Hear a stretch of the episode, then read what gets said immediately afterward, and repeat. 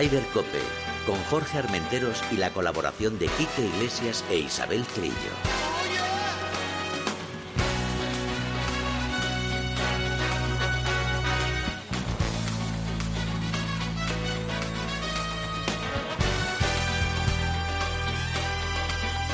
MarathonBet.es, los de las cuotas, te ofrecen Ryder Cope. Buenos días, bienvenidos a una jornada más de Ryder Cope. Jo, hoy estoy que me han dejado bajo mínimos. Menos mal que tengo al presidente de la Federación de Madrid aquí, Ignacio Guerra. Buenos días, bienvenido a Ryder Cope. Buenos días, Jorge. Un placer, un placer tenerte aquí. Chiqui, en casita, pero bien, ¿no?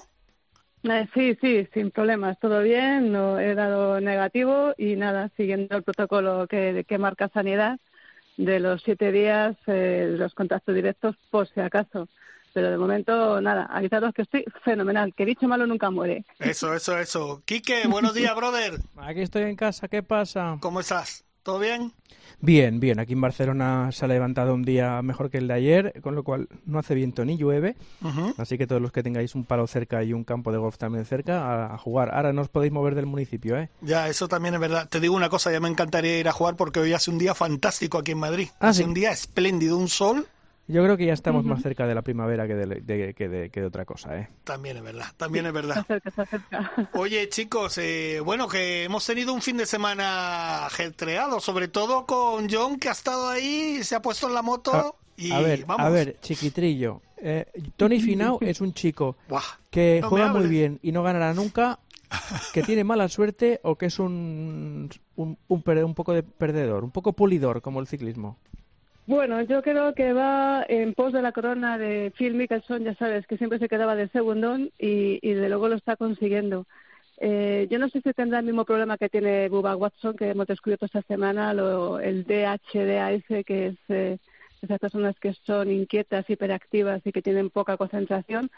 Pero claro, es que lo de Tony Finau, lo hemos comentado aquí muchas veces, es un grandísimo jugador con un potencial tremendo, pero que ha perdido tres de los cuatro playoffs que ha jugado y no sé cuánto lleva, pero lleva eh, un montón de, de semanas y un montón de torneos que llega, Ah. mm, está entre el top 5, pero no, no remata, le falta rematar. no- Eso- que- Son esos, esos hombres que le falta rematar.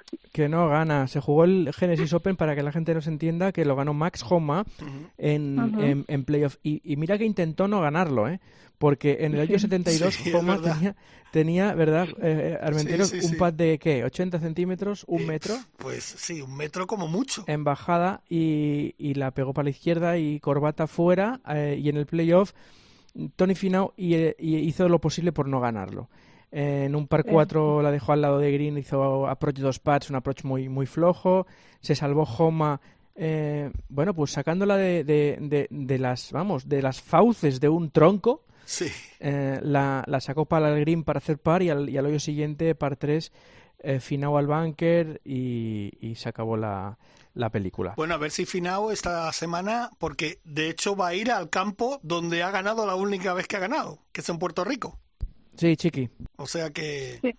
La, la verdad es que, eh, fíjate que parece mentira que cuando un jugador como, como Homa eh, falla y pierde el torneo, porque realmente lo pierde eh, en, el- en el- en los 72 hoyos normales, y con después del vueltón que hizo Finau, que la verdad es que hizo un, un vueltón tremendo, 64 golpes para, para empatar. Todo parecía que, que la dinámica era, lo normal era que Finau se comiera a Homa en el playoff y fue, fue todo lo contrario eh, y fue increíble y, y bueno, pues para mí una pena porque es un grandísimo jugador. A ver si se pone un poco las pilas porque ya viene esta semana uno de los grandes, eh, uno de los torneos importantes Sí. y a ver cómo está. Yo a John Ram, cambiando de tema, le vi fenomenal y, y muy y muy preparado para ganar mm, cosas grandes este año. A ver, a John Ram le vimos de menos a más, evidentemente, en un campo complicado como es eh, Riviera, pero mm, algo que no le vemos habitualmente, que es remar eh, a contracorriente. Sí. Es decir, suele estar arriba de jueves a domingo, ¿vale? Entonces queda el 10, el 13, el 8, el 7, el 12, eh, o gana. Pero eh, eh, es, no es habitual verle, al menos yo no le tengo como un gran remontador, es decir, no le tengo como un tío que está el 45 el viernes, el 44 el, el, el sábado por la mañana y acaba el quinto el torneo. Pues así pasó. Me gustó mucho verle. Te digo una cosa, otra forma de ver a John Ram jugar. No sé, yo creo que Ignacio, ¿cómo lo, cómo lo ves tú? Yo creo, bueno, tú lo conoces a, a John dentro de lo que cabe. ¿Cómo, cómo ves esa, esa nueva forma de jugar, digamos? Yo, vamos, yo a John no le veo una nueva forma de, de, jugar. Yo creo que John es un jugador que desde el primer golpe hasta el último golpe del campeonato no tira ningún golpe. Es el caso contrario para mí de Sergio. Sergio se hace una tercera vuelta mala, ya nos podemos despedir. John, John hace una vuelta mala, el tercer día fue un día muy complicado, fue un día de suspensión, fue un día de mucho viento, aguantó el, el tipo, pero siempre podemos esperar de John una remontada así. Que John el otro día hiciera menos cinco en un campo como es eso, segunda mejor tarjeta del día, nos tiene bastante acostumbrados. Lo que pasa es que sí es verdad que es muy difícil verle hacer 72 como le vimos el tercer día. Claro, sí, en eso tiene razón Quique. A lo mejor desde el principio, desde el primer día, siempre lo ves entre los 10, 15 primeros, está metido y, estas circunstancias diferentes. Bueno, pero es que yo creo que esto forma parte de esa normalidad que estamos recuperando incluso en el, en el golf. aún así, Chiqui, mejor resultado del año, del año 2021, ¿eh? Sí, sí, sí, por eso te digo que es que yo veo, yo veo a John que no solamente del torneo fue de menos a más, sino que la temporada va de menos a más. Y bueno, esto fue un entrenamiento, porque realmente es un entrenamiento, porque lo bueno empieza ahora. Empieza esta semana en, el, en una de las pruebas de las series mundiales, el World Day Championship, en el Concession, que también es un grandísimo campo. Y ahí van a estar pues todos los mejores otra vez. Eh, eh, yo no sé, mm, yo creo que Trump tiene muchas posibilidades. Fíjate que también Dustin Johnson quedó octavo también en el torneo en el, en el, en el Genesis y están todos los grandes. Fitzpatrick también una buenísima actuación, empatado en quinto lugar con John Ram. Yo lo veo muy bien. Me gustaría ver cómo está afinado, a ver cómo está afinado, a ver si hace algo, si está más fino esta semana. Y hemos tenido también buenas noticias de, Tiger Woods, ¿verdad, Kike? Sí, eh, te iba a contar lo de, lo de, lo de Tiger. Antes recalcar que en este torneo del Campeonato del Mundo van a jugar tres españoles, Ram, Sergio y vuelve Rafa Cabrera y que vamos a ver cómo reaccionan a haber fallado corte, que no es habitual, Rory McIlroy, Justin Thomas y Bryson DeChambeau. Y Sergio. Y Sergio también, sí, sí, que, falló por, por una. Eh, sí, estuve viendo a Tiger eh, con el comentarista de la televisión norteamericana. Oye, tenía cara de dormido, ¿no? Al principio, parecía que se acababa de levantar. Sí, sí, además iba como muy abrigado, como diciendo, ostras, tengo fresquete. Bueno, él siempre, el frío no lo lleva bien, ¿eh? Nunca lo, lleva bien. Y le preguntaron en un fenomenal inglés que cómo estaba. Eh, y él es como Marc Márquez ayer, que le escuchaba por la noche en, en el partidazo. Eh, sí, pero no. Es decir, bien, sí, estoy recuperando, estoy en el gimnasio, estoy pateando mucho, aprovechando mucho, pero me da la sensación de que no está pegando golpes largos, de que todavía no puede forzar la espalda. Ya sabéis, quinta operación atrás y que queda. ¿Qué queda? mes y medio para. 50 días. 50 días, ¿sí? Entonces. Pero fíjate una cosa aquí que, como siempre te digo, yo tengo ahí algún contactillo en Estados Unidos. Me dicen que. Eh, la entrevista él como que dijo, bueno, voy a hacerme un poquito el remolón, que parece ser que ya está dando palos, ¿eh? Parece que ya ha cogido el drive y lleva cuatro o cinco días, bueno, antes de la entrevista, cinco días que ya está dando palitos largos. Vamos a ver. Bueno, pues mejor, Igual ¿no? Claro, claro, un poco a lo mejor yo creo que es un poco para quitarse presión, ¿no? Tal vez. ¿No, Ignacio? ¿Cómo lo ves? En cualquier caso, nuestro presidente eh, eh, ya sabe que en el golf milagros pocos, ¿eh? Yo, yo ya hace, hace varios años me hicieron preguntas sobre la rodilla y sobre la espalda de, Tiger. Eh, Tiger tiene una artrosis hecha, Tiger tiene muchos problemas con la espalda, Tiger volverá a jugar, no volverá a jugar a su, a su nivel y Tiger, como todas las artrosis, la espalda va a sufrir cuando se hace una artrodesis significa que se fija un espacio, se fija eh, uno de los movimientos, de los cinco movimientos que tienen las lumbares, se quita. Eh, pero ese trabajo lo tiene que hacer cualquiera del otro espacio, el superior o el inferior.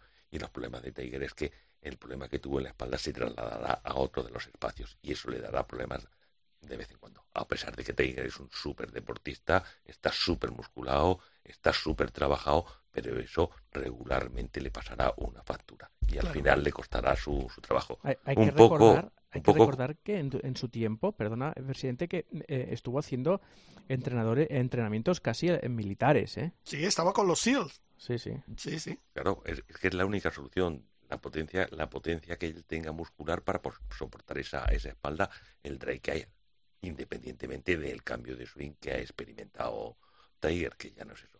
Y un poco respecto a lo que hablabais antes de, de John, tenéis que tener en cuenta también una cosa de John, es el cambio de material y no tanto, ah, el, eh, y no tanto el cambio de palos, que es fundamental, sobre todo el cambio de bola, que ellos lo notan muchísimo y es donde quizá tarde más tiempo en adaptarse, como se está viendo, por ejemplo, con el cambio de pad, a pesar del diseño que le han hecho, ultrasónico y todo eso, pero le estamos viendo últimamente patear no como pateaba mm, John Ram. O sea que, eh, en teoría, el pad es lo que más nota el cambio, ¿no? Más que los otros palos, más que el drive, más que los hierros. Fundamentalmente, eh, por lo que a mí me han comentado todos estos tipos de jugadores, lo que más notan es el pad y la bola.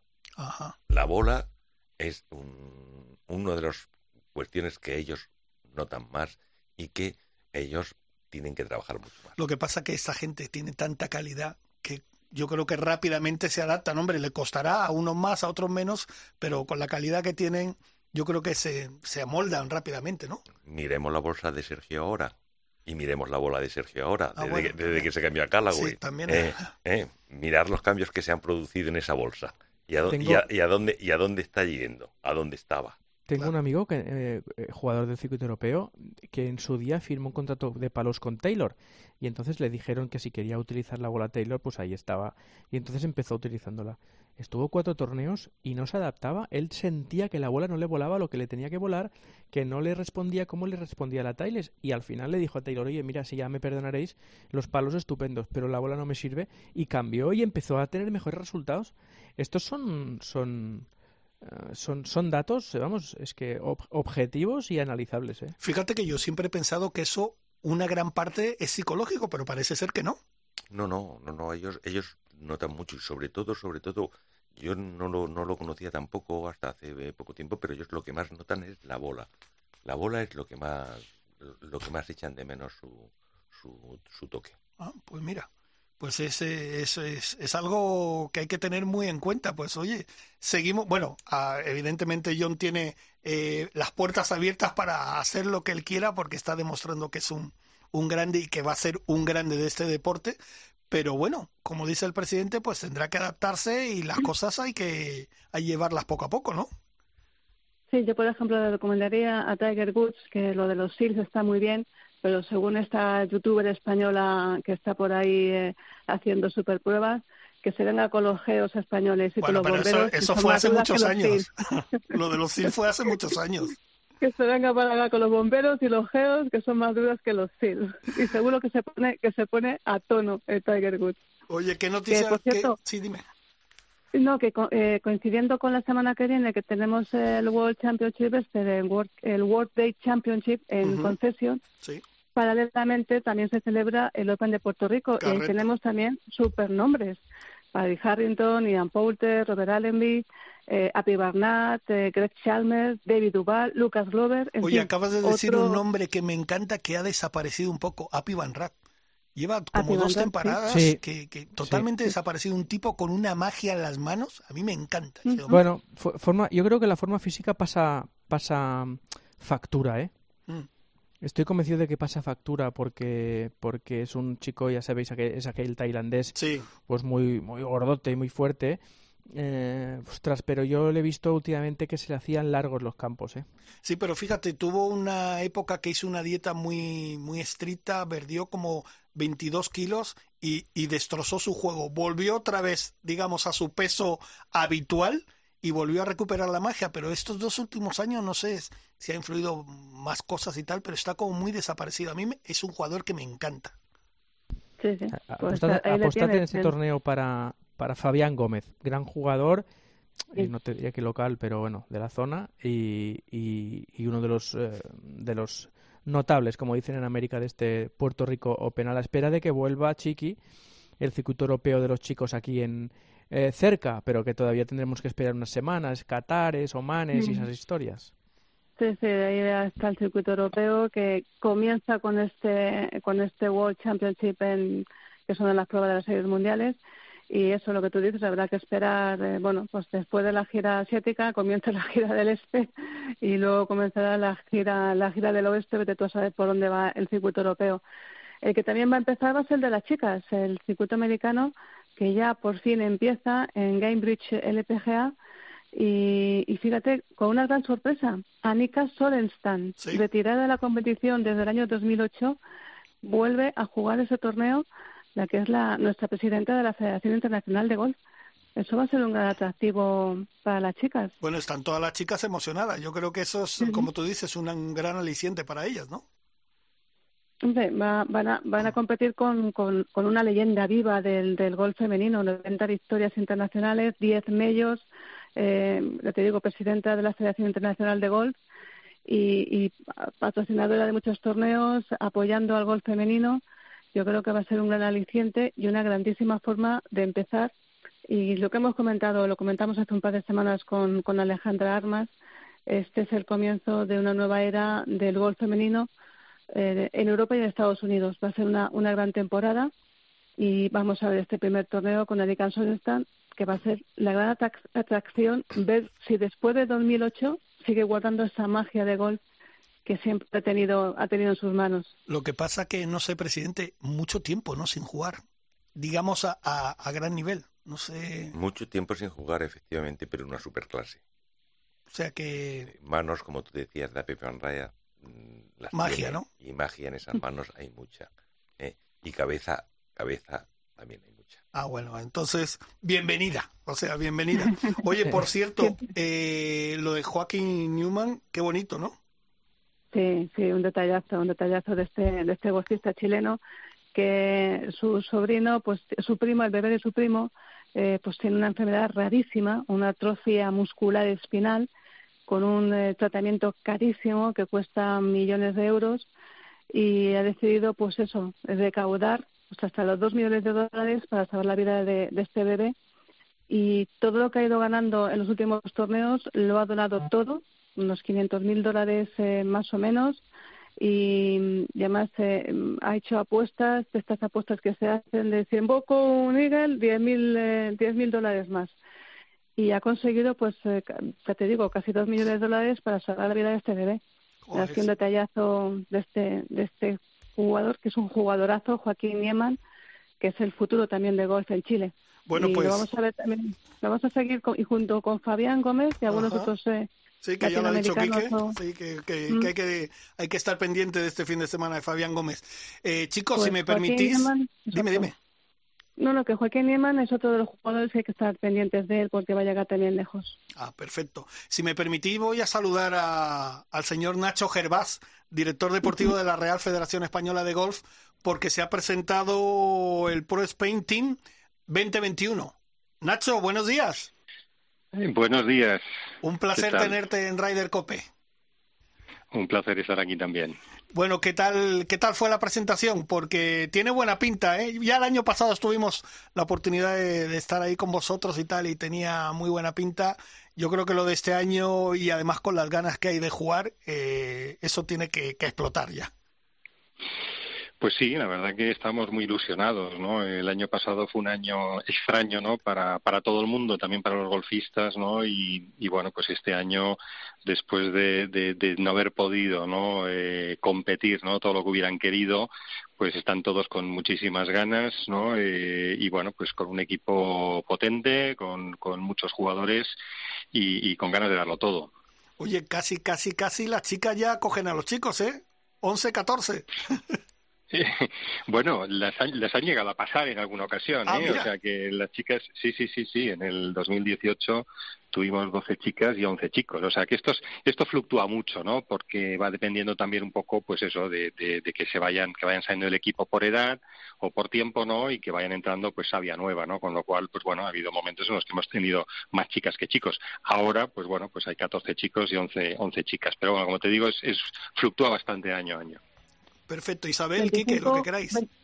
Sí, 25 jugadores, eh, Nacho, que esto es todo un récord, pero es que además, viendo, viendo el palmarés de estos jovencitos, porque todavía son muy jóvenes, la verdad es que es para ponerles un marco. Tenemos dos eh, golfistas con la tarjeta del Tour Europeo, eh, 12 con el Challenge Tour, dos con el PGA Latinoamericano, cinco en el Alps Tour y las chicas, dos, Fátima y Nuria, en el LPGA, nueve en el LED y cinco con posibilidades de Simetra. ¿Habíamos tenido tanto, tanta buena calidad eh, estos años en, el, en el equipo del Pro Spain Team?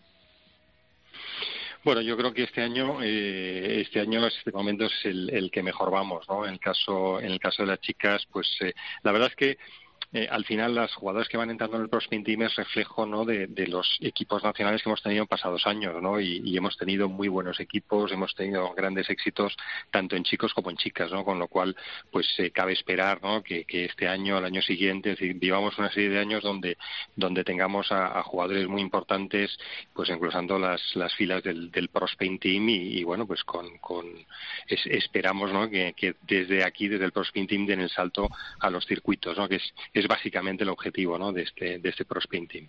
Nacho, eh, soy Quique Iglesias desde Barcelona. Me pongo de pie eh, y, me vuelvo, y me vuelvo a sentar.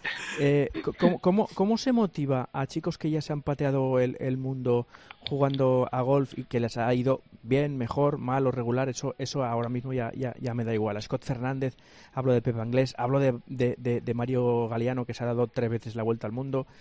¿Cómo se les motiva para seguir, al margen de ayudándoles económicamente, para seguir intentándolo? Bueno, yo creo que la motivación viene de dentro, ¿no? Yo creo que el mundo amateur es muy diferente al mundo profesional. Eh, el mundo amateur es más un, mundo de formación, ¿no? Eh, que tiene muchos alicientes y es muy bonito también, ¿no? Pero ya una vez que dan el salto a profesional, pues, pues ahí hay una motivación extra, ¿no? Y, todos están con, con, muchas ganas y con mucha ilusión de, de, de, llegar arriba, como ha hecho John Ram, un compañero de ellos, para muchos, ¿no? Entonces, eh, yo creo que la, la, presencia de John Ram, eh, la presencia de las jugadoras españolas en el LPGA Tour, esos son los, los, ejemplos, ¿no? Que motivan a, a las jugadoras a y jugadores a conseguir esos sueños, ¿no? Al final eh, creo que no hace falta motivarles demasiado, ¿no? O sea, son todos eh, jugadores con, con, mucha energía, con muchas ganas, son la mayoría muy jóvenes, ¿no? Y, desde luego eh, eso, eso que vemos nosotros como muchos kilómetros, muchas vueltas al mundo dadas, eso no lo ven ellos, ¿eh? Ellos, ellos lo único que ven es el torneo que tienen por delante, es conseguir esa tarjeta, es meterse en los circuitos grandes es, eh, es ganar torneos, ¿no? O sea, que, que realmente mm, temas de motivación o, de falta de motivación no tenemos en el equipo, afortunadamente. Yo, eh, yo, particularmente creo que la motivación aquí la tienen ellos innata y viene, hay un caso muy concreto y muy específico que entra este año, que es muy joven, es Alejandro del Rey.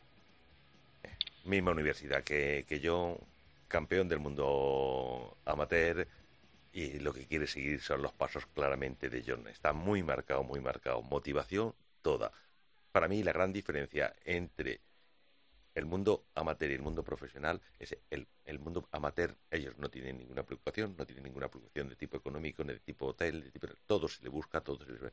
Y en el mundo profesional, ellos sí tienen ese problema. Ellos están jugando un dinero, ellos ya no dependen y no están tan amparados y no están tan llevados de la mano como están llevados en el mundo amateur. Creo que es la única diferencia y que es el paso fundamental que ellos deben saber asimilar. ¿Cómo lo ven, Nacho? Eh, no, bueno, a ver que nos conteste Nacho lo que ha comentado el presidente. Sí, sí, efectivamente el presidente tiene, toda la razón, ¿no? O sea, la, motivación la llevan, la llevan ellos dentro, que es lo que comentaba, ¿no? Realmente no, no hay que hacer un esfuerzo por motivarles, ¿no? Ellos ya ya saben lo que hay, eh, saben que, que, el camino es duro, la competencia es, feroz eh, y por lo tanto pues tienen que sacar lo mejor de sí mismos, ¿no? Yo creo que, que, esa es una de las también otra de las diferencias que hay, ¿no? Que realmente en el mundo profesional pues eh, poco importa lo que has hecho antes, eh, lo que importa es lo que estás haciendo ahora eh, y lo que haces cada semana realmente es tan bueno como, como, como los resultados que eres capaz de mostrar semanalmente, ¿no? Con lo cual, pues sí que es verdad que hay más presión en ese sentido, pero bueno, en términos de, motivación yo creo que están todos enchufadísimos. Sí, lo que yo te iba a preguntar, eh, Nacho, eh, con respecto a esto del Pro Painting, 12 ediciones, colaboración de la Real Federación Española de Golf y el Consejo Superior de Deportes, pero explícanos un poquito más, porque aparte de una ayuda económica, explícanos qué más les ofrece el Pro Spain Team a todos estos jóvenes que, están integrados en el equipo. Sí, efectivamente. Las becas económicas, pues bueno, son son son becas, pues bueno, que, tienen su importancia, ¿no? Porque porque siempre viene bien, ¿no? Que te echen una mano o saber que vas a poder ir a un torneo sabiendo que, te lo puedes pagar el viaje, ¿no? Eh, son en el fondo, mm, en cierto modo, modestas, ¿no? O sea, no no no cubren ni muchísimo menos el coste que tienen estos jugadores, ¿no? Pero bueno, siempre es una ayuda. Eh, en el caso de los chicos, eh, probablemente lo que lo que más eh, lo que más agradecen ¿no? o más valoran es, eh, es la oportunidad de, de poder competir ¿no? en torneos del Challenge Tour, ¿no? que para ello pues la Federación Española invierte en varios torneos del Challenge Tour eh, y a través de, esa inversión que hacemos en torneos del Challenge Tour pues, pues disponemos de, de, invitaciones que intercambiamos con otros países para que los jugadores del equipo puedan competir. Es decir, un jugador que entra en el mundo profesional sin ningún tipo de categoría, sin posibilidad de jugar en ningún circuito, por entrar en el Pro Painting le estás dando nueve opciones, ¿no? Eh, nueve, nueve participaciones en torneos del Challenge Tour para empezar, ¿no? Con lo cual es eso probablemente es lo que es lo que más valora un jugador joven que entra, ¿no? Luego está la parte eh, técnica, ¿no? La parte de, tener un centro de excelencia y tener un equipo de técnicos a su disposición para, para bueno, para ayudarles, para enfocar eh, lo que tienen que trabajar, pues es otra de las grandes ayudas, ¿no? En el caso de las chicas, por ejemplo, tenemos a un técnico que es Marcelo Prieto que está haciendo una gran labor y que está haciendo pues pues pues mucho viaje no a Estados Unidos no a, hacer concentraciones con ellas no para para para bueno pues eh, tenerlas a punto no y que y que puedan rendir porque es verdad que que cuando estás fuera de casa mucho tiempo pues pues eh, muchas veces pues eh, te falta no ese apoyo técnico no y, y, ese por ejemplo pues es lo que más valoran las chicas. O sea que realmente tienes el apoyo técnico tienes el dinero tienes invitaciones y, en general pues pues cualquier otra necesidad que puedan tener pues estamos aquí para para solventarla. Lo que está claro Nacho que para la gente que no lo sabe el Pro Spain Team eh, también está pendiente de los jugadores, o sea, porque la gente puede, pensar, no, bueno, les dan dinero para los viajes, para no sé qué, no, no, no, vosotros también hacéis un seguimiento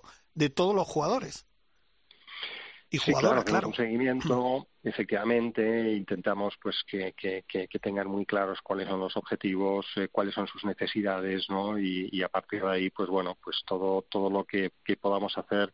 La comunicación en este tipo de casos es muy importante, ¿no? Hablar con ellos eh, regularmente y, y asegurarse, pues bueno, de que de que tienen todo muy muy bien enfocado, sus entrenamientos y cualquier problema que puedan tener, a veces detectamos nosotros cosas, ¿no? A través de las estadísticas, ¿no? Que van rellenando los jugadores, pues pues eh, detectamos algún eh, algún área de juego que a lo mejor pues pues ha bajado, ¿no? O sea que, que ese tipo de cosas pues también las las eh, las vamos viendo, ¿no? Y, de esta manera pues les vamos ayudando, ¿no? A que a que vayan dando los pasitos en la dirección correcta.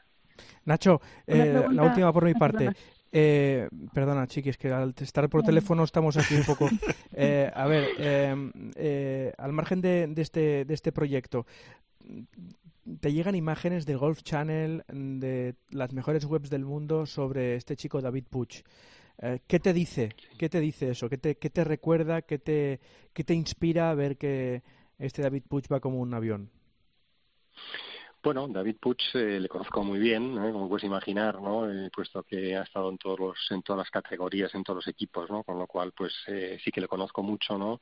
Y hombre, pues, pues me llena de, alegría, ¿no? Y de orgullo, ¿no? Ver que, que, está respondiendo muy, muy bien, ¿no? Yo creo que el efecto John Ram en este tipo de situaciones es muy importante, ¿no? Cuando eres capaz de, de, sacar o cuando sale un jugador tan importante como John Ram, pues, pues ahí hay un efecto que, que, que, hace que, que, los jugadores pues pues eh, sientan que ellos también pueden hacerlo no y, y, sobre todo hay una tipología de jugador hay hay estos jugadores que, que ves que mentalmente pues pues tienen una bueno, algo especial, ¿no? Tienen una fuerza, tienen una, una convicción, una determinación, llamémoslo como queramos, ¿no? Y estos son los que se pueden aprovechar mucho más de, de una situación como esta, ¿no? Porque, porque ven que el tope eh, lo, lo pone John Ram, ¿no? Y, y, en el caso de, de, Alex del Rey, que comentaba el presidente, eh, en el caso de, de, David Puch, que también está en la misma universidad, eh, José Le Ballester, otro joven valor que, que próximamente también se va a incorporar a las filas de,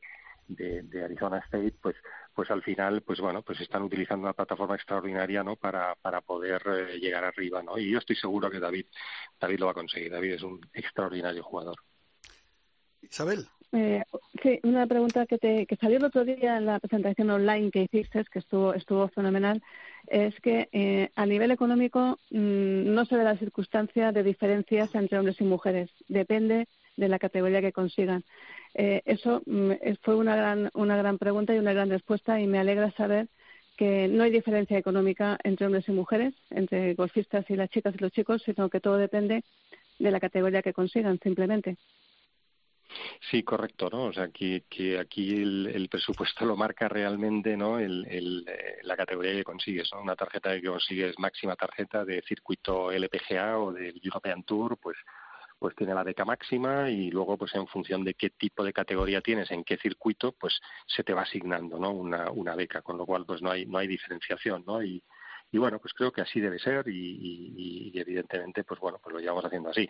La Federación Española precisamente pues ha sido una federación que desde siempre los presupuestos han sido muy, muy equitativos, ¿no? De hecho, el, el, circuito, el, el, comité femenino en, en, muchas ocasiones ha tenido un mayor, eh, por circunstancias, ha tenido un mayor presupuesto que el, que el masculino, ¿no? O sea que, que realmente, pues no, es algo que, que por lo menos en el mundo del golf lo tenemos perfectamente interiorizado y para nosotras tan importantes son los, las jugadoras como son los jugadores y, y el esfuerzo que hacemos lo hacemos por igual en, en, con chicos y con chicas. Bueno, Nacho, pues eh, te agradezco de verdad, o te agradecemos que hayas estado en los micrófonos de Ryder Cope para contarnos la presentación de este Pro Spain Team 2021, que yo creo que, como he dicho eh, al principio, tiene una pinta fantástica y con las ganas que tienen tanto las chicas como los chicos, yo creo que nos van a dar muchas alegrías. Te agradezco mucho que hayas estado con nosotros. Ha sido un placer, muchísimas gracias a vosotros. Perfecto, un abrazo, hasta luego. Un abrazo. Maratón, maratón, maratón, oe, oe. Cuando tu equipo sale al campo, tú te pones las botas. Siempre juegas por el con los de las botas. Mayores de 18 años. Juega con responsabilidad. Recuerda, sin diversión no hay juego. Marathon Bet. Mejores cuotas, más ganancias según Otsaker. Consúltalas en marathonbet.es.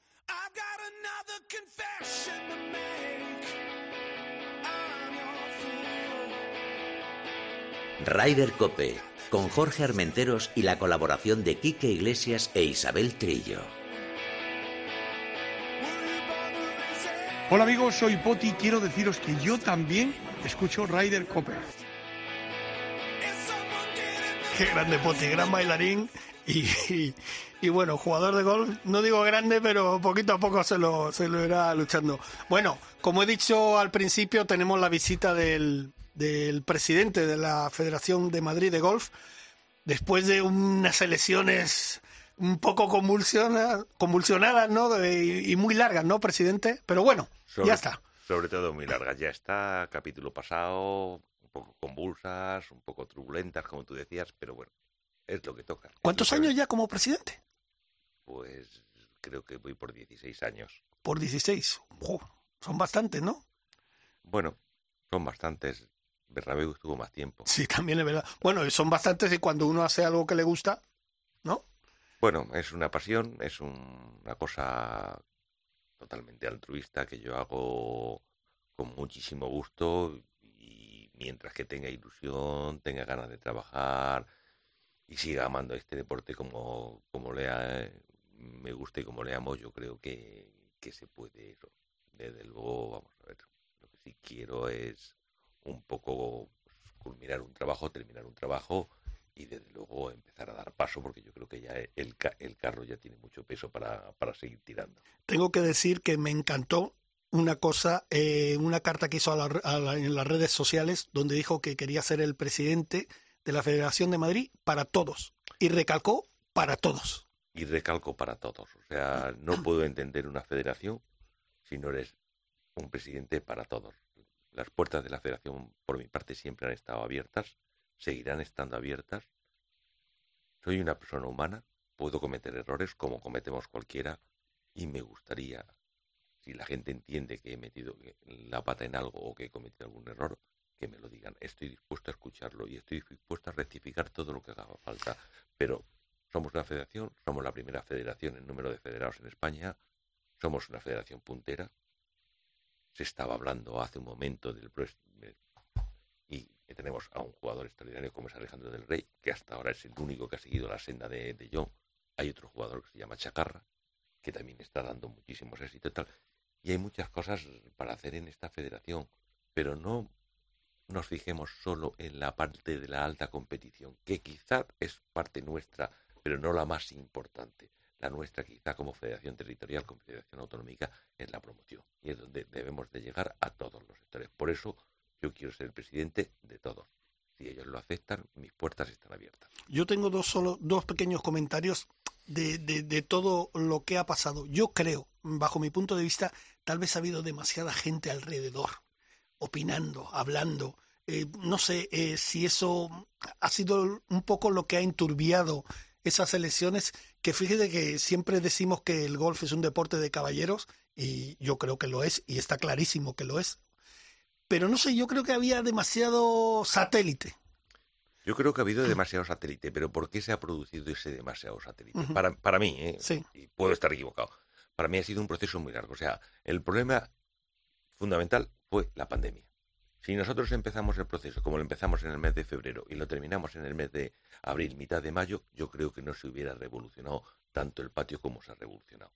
Hemos tenido tres meses, tres meses donde hemos estado encerrados en casa, donde no hemos podido hacer nada, donde el que más o el que menos teníamos cierta crispación y después de esos tres meses viene el verano, no vas a celebrar unas elecciones en el mes de, agosto porque no sería ético eh, y nos vamos a septiembre. Ha sido muy largo todo ese proceso donde se ha dado tiempo a marear excesivamente la pérdida. Ya.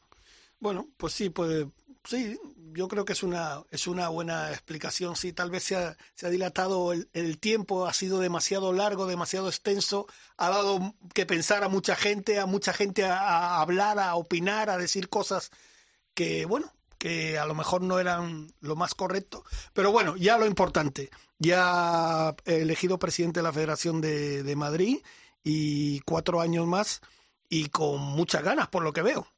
Con muchísimas ganas. Quizás sea el mandato donde empiezo con más ganas. Quizá por todo este proceso largo claro. eh, nos ha llevado a ponernos las pilas y ponernos las pilas muy seriamente.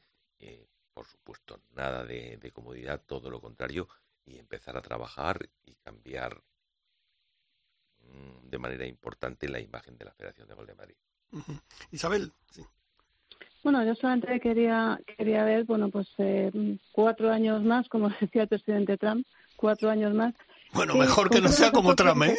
no, bueno, es una broma. Como dicen los americanos, no cuatro sí. años más. ¿Con qué nos va a sorprender, eh, señor presidente? ¿Con qué nos vas a sorprender? ¿Qué proyectos eh, te quedan por rematar o, o, por hacer o por, o por inventar? Porque esto del gol está prácticamente todo inventado, pero seguro que algo tienes por ahí en, en cartera y algo guardado para sorprendernos a los madrileños. Vamos a ver, eh, inventado está casi todo, pero siempre, siempre lo que hay que hacer es intentar, intentar recalificarse de nuevo. Eh, y hay muchas cosas que, aunque estén inventadas, se puede trabajar y hay muchas cosas que se pueden terminar. O sea, hay proyectos, como tú bien conoces, Isabel, porque una vez que otra lo hemos hablado, eh, está el, proyecto de gol en los colegios y sobre todo hay un proyecto fundamental que yo lo decía antes, eh, es lo, lo que yo quiero trabajar en esta legislatura, es en la promoción. Eh. Madrid es una federación que es capaz de conseguir muchas licencias nuevas, muchas altas nuevas pero también Madrid es una federación que pierde muchas licencias. Nosotros al final del año perdemos cuatro o cinco mil licencias por gente que se da de baja. ¿eh? Somos capaces a lo mejor de recuperar esas casi cinco mil o incluso más. Te puedo dar el último dato que yo tengo de este año, que es un año extraordinario. Eh, te puedo decir que en mes y medio, es decir, del 1 de enero al 15 de febrero, Madrid ha hecho 2.161 licencias. Exactamente. Que es un número récord. Pero fíjese que me llama la atención, perdón que le interrumpa, presidente, que se ha podido perder hasta 4 o 5 mil. Pero, ¿y eso por... Eh, por, por, por, por, los años de crisis. ¿Por qué? Ah. Eh, porque, vamos a ver, yo veo tres grandes problemas en el golf. Y son, Isabel, donde verdaderamente hay que trabajar y hay que trabajar mucho. Primer problema, curva de aprendizaje muy larga. Segundo problema, tiempo. Tercer problema, eh, enganchar a la gente en la competición. Esa pérdida de licencia que estoy hablando es de quinta, sexta categoría. Son gente que no la hemos conseguido meter en la competición. Y si no la metemos en la competición, tarde o temprano se nos va. Por lo tanto, fundamental la promoción.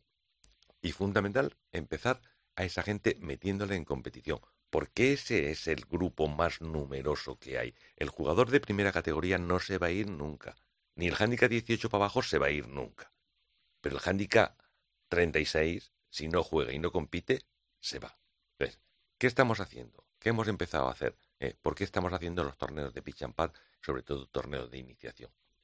Eh, yo no puedo salir a un campo largo, eh, tener el primero yo, un par 5 de 500 y pico metros, donde voy a terminar con un 15 y me voy a ir a mi casa desesperado. Claro. Entonces, lo que tengo que hacer es a esa gente motivarlas. Motivarlas por donde empiezo. Por un pitch and pad, donde de una manera u otra, aunque sea con un rabazo, posibilidades de tirar al par van a tener dos o tres veces. ¿eh? Y de ahí tengo que dar el salto al campo largo, pero el campo largo con facilidades. ¿eh? Y el campo largo a lo mejor lo que no tenemos que plantear es hacer muchos torneos ¿eh? de promoción de nueve hoyos a unas horas donde todo el mundo pueda acudir jugando con su gente, jugando con su grupo y saliendo desde Rojas para facilitar el campo. Creo que es el camino que tenemos que buscar, una promoción y incentivar muchísimo, muchísimo a esa gente, porque esa gente es la que se nos está yendo y esa gente es la que estamos perdiendo. ¿eh? Eso, ahí actuamos con los profesores para una curva de aprendizaje diferente, ¿eh? que la gente, el profesor, lo saque al campo, que conozcan el campo, ¿eh? y el problema a tiempo, como he dicho antes. Porque son, para mí, son los tres grandes problemas que tiene el gol en nuestro país. Y luego, presidente, por ejemplo, se lo digo desde el punto de vista de, amateur que somos y, que nos gusta jugar en, muchos campos aquí en Madrid. Evidentemente hay campos que son mm, de, los socios y tal, pero la federación puede intentar o, se puede conseguir que a, lo mejor algunos campos que son que, que no podemos llegar a ellos los amateurs poder tener la posibilidad, al menos, no sé, un día a la semana, de decir, bueno, vamos a ver si podemos hacer algo, si el club entiende que se pueda abrir. Evidentemente los socios son los que mandan, pero no sé, es que eso, por ejemplo, en Estados Unidos se lleva mucho ahora, en los campos privados, hay un día a la semana para el público, digamos, en general. No sé si eso se podría... Que los clubes quieren hacer una jornada de puertas abiertas. Sí, algo así es una cosa que a todos nos encantaría, pero eso verdaderamente, Jorge, yo no me puedo comprometer, porque si me comprometo a eso es que estoy mintiendo, no, no, claro, que estoy engañando. Eh, entonces yo no me puedo comprometer porque los clubs son, hay clubes de todo tipo, pero los clubes de socios son de socios claro. y tienen bastante, bastante presión y tenemos bastante, bastante presión. Te puedo decir, en este momento, en este momento nosotros, eh, por todo este problema, vamos con un cierto retraso en la planificación del, calendario, pero ahora mismo tenemos un problema enorme con el calendario. Los clubes de Madrid ahora mismo están tanto de socios como comerciales, están a tope. ¿eh? Ahora mismo la federación para un torneo va a pedir un campo y yo veo lógico que el campo, y estoy hablando del campo comercial, te llegue y te diga, oye, si es que yo, por lo que ustedes están, no, no le puedo dejar el campo si es que estoy sacando tres veces más, tendremos que esperar que baje el, el bajón. A mí me encantaría que todos pudiéramos conocer todos los campos de Madrid, me encantaría, pero desde luego comprometerme no me voy a comprometer nunca, porque cada campo es su casa, es su mundo y hace lo que ellos... Sí, cada uno lo lleva como él, como, él quiere. Como, como cada uno lo entiende. ¿eh? Hay un problema en, en, estos momentos, no en Madrid, afortunadamente, pero sí a nivel de ciertas comunidades, el País Vasco y tal, y es los clubes de socios con los jugadores independientes. O sea, hay muchos campos que han dicho, yo no quiero, y si quiere un independiente que pague muchísimo más en un campeonato de guerra que el, que el socio.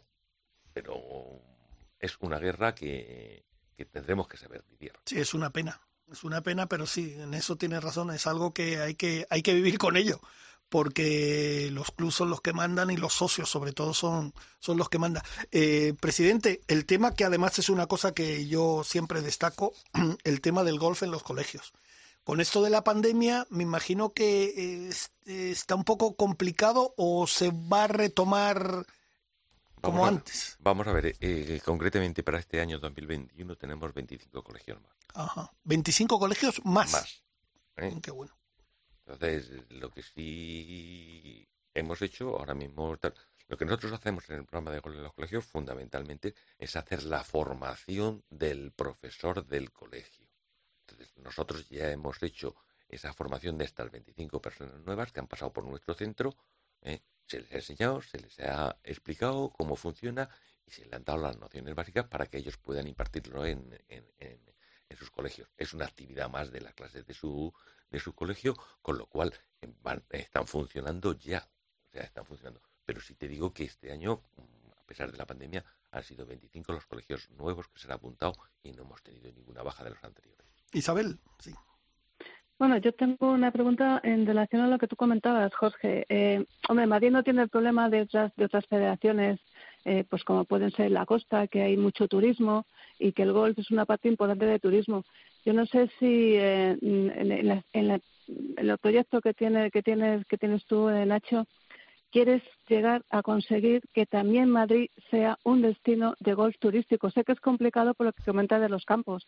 tenemos aquí una asociación de campos en Madrid que está también luchando por conseguir que Madrid sea un destino turístico, que tal y como están las cosas con esta pandemia y esta crisis, sería algo importante. No sé si estás trabajando con la Asociación de Campos, vas a trabajar con ellos. ¿Está en tu idea también intentar lograr que Madrid sea también destino turístico de golf? No sé cómo, cómo llevas también el tema este. Vamos a ver, eh, Isabel, no es que trabajemos con la Asociación de Campos de Golf, sino que pertenecemos como centro de tecnificación a la Asociación de Campos de Golf y fuimos uno de los primeros en, integrarnos en la asociación. Pagamos nuestra cuota como cualquier otro, o sea que estamos totalmente integrados. Yo eh, he hablado mucho y he hablado mucho con la asociación y he hablado con mucho con mucha gente eh, cómo entendemos Madrid como turismo de golf. Eh, Madrid como turismo de golf, como se entiende normalmente, no es. Madrid no es un destino de golf, Madrid es un destino de gente que viene de paso, que va al Museo del Prado y tal cual, y que puede ser. Yo entiendo más Madrid como destino de golf, pero un destino de golf más que internacional, eh, un destino de golf nacional. Lo que sí tenemos que tener muy claro es que en Madrid, normalmente, quitemos la pandemia, todas las semanas hay una feria de golf en IFEMA. Todas las semanas, una o dos. El señor que se pasa de lunes a viernes, eso le apetece un día jugar al, al, gol o escaparse una tarde y tiene un campo de gol a la puerta de IFEMA. Sí. ¿Eh?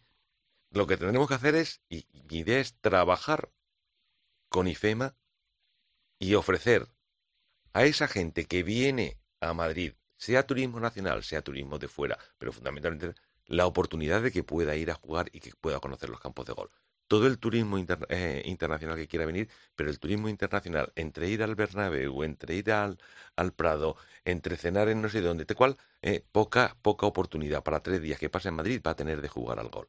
Lo que podamos aprovechar, lo aprovechamos. Y se ha trabajado, y se ha estado en las ferias internacionales, y se ha estado en todos los lados, y hay campos que a mí me consta, como puede ser la herrería, como puede ser las lomas, eh, que tienen, tienen turismo. Y sobre todo la herrería, que es un campo que para el turismo le vuelve loco, por lo que es poder ir a visitar el Escorial y quedarse a jugar por la tarde. Y con esas vistas que tiene. Y, con esas vistas.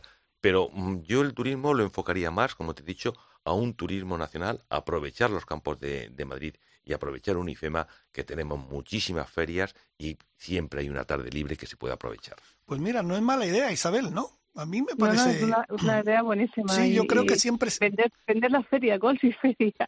Claro, es que siempre se. Cuando hemos tenido pues presentaciones y tal, siempre se decía un poco Madrid, a lo mejor para ser destino de golf, pero se refería al tema internacional. Pues, y el tema nacional, pues, oye, se puede.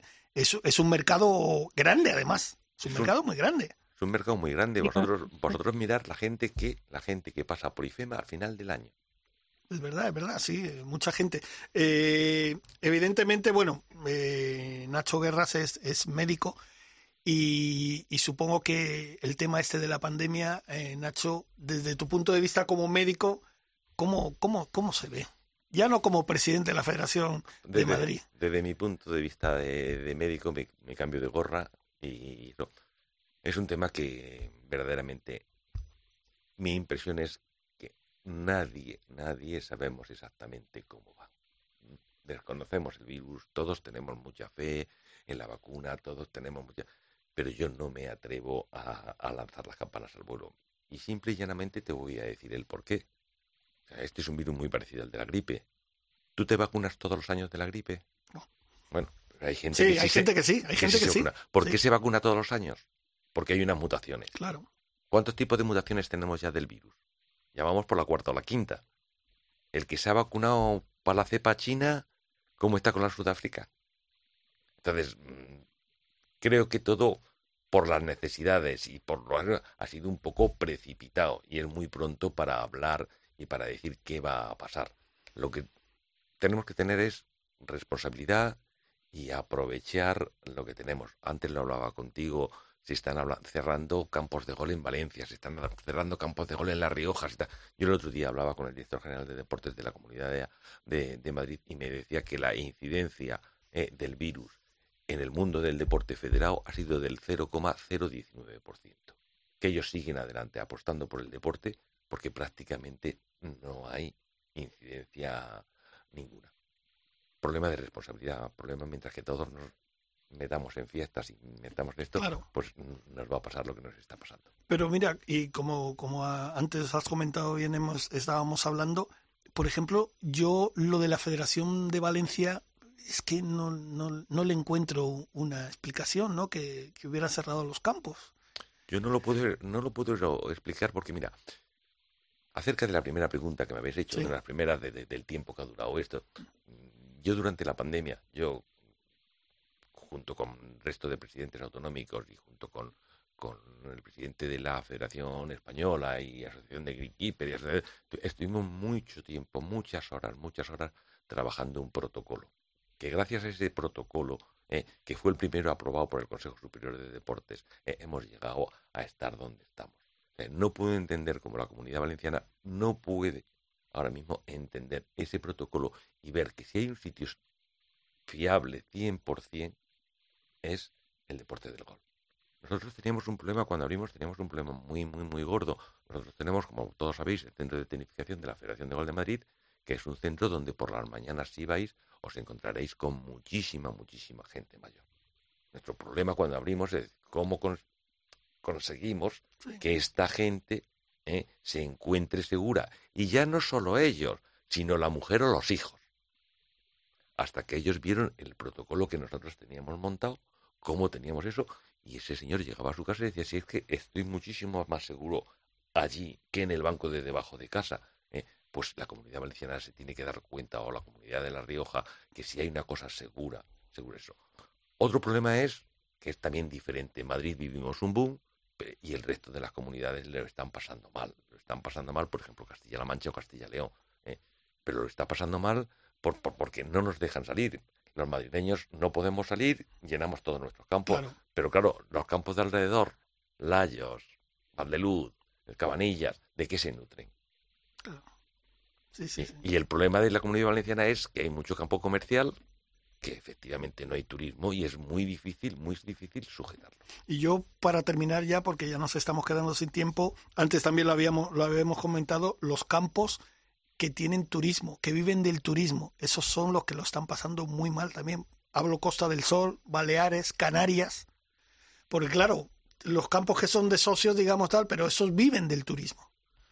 Esos campos comerciales que viven del turismo y, como tú bien decías, Baleares, Canarias, Andalucía, Cataluña, la zona norte, Valencia, Murcia, son campos que están subsistiendo gracias, gracias a, que hasta ahora hay algunas ayudas, hay algunos ERTES. El día que esto termine y como siga así, por desgracia, la situación va a ser muy, muy, muy, muy, muy complicada. O sea, ¿tú crees que habrá campos que van a cerrar? Yo creo que hay campos que, por desgracia, por muy van a tener que cerrar. Isabel, si quieres la, la última pregunta. Mm, bueno, nada, la verdad es que enhorabuena Nacho por estos cuatro años más. Eh, a ver si conseguimos en estos cuatro años, eh, bueno, remontar esas cinco mil licencias que se pierden de esa quinta categoría y convertir otra vez a Madrid en una, en un, si no un turismo de golf, en un foco del golf nacional que siempre lo hemos sido y a ver si logramos por fin que el golf sea un deporte popular y que todo el mundo tenga acceso, porque esto de la pandemia nos ha enseñado que el golf es un deporte sano, limpio y libre de contagios, que son muy importantes. Efectivamente, Isabel, pero vamos, te puedo decir una, una cosa. Ya en el año 2019, la Federación de Golf de Madrid quedó en positivo por poco 70 licencias. En el año 2020 hemos tenido una pérdida, ¿eh? una pérdida de 45 licencias.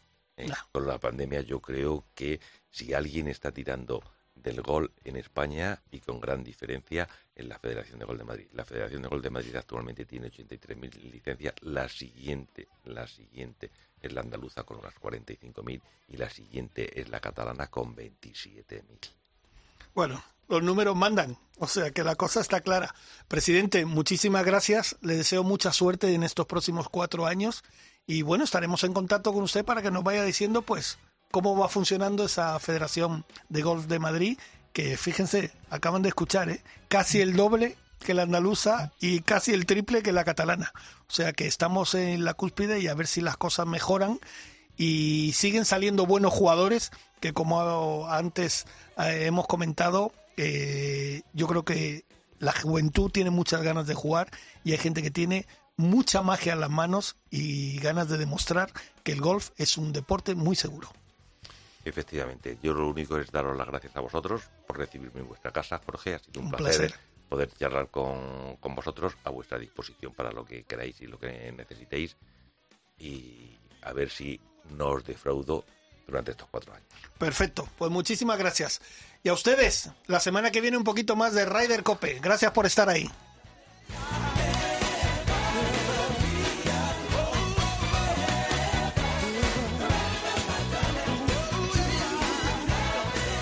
Escuchado Ryder Cope con MarathonBet.es, los de las cuotas.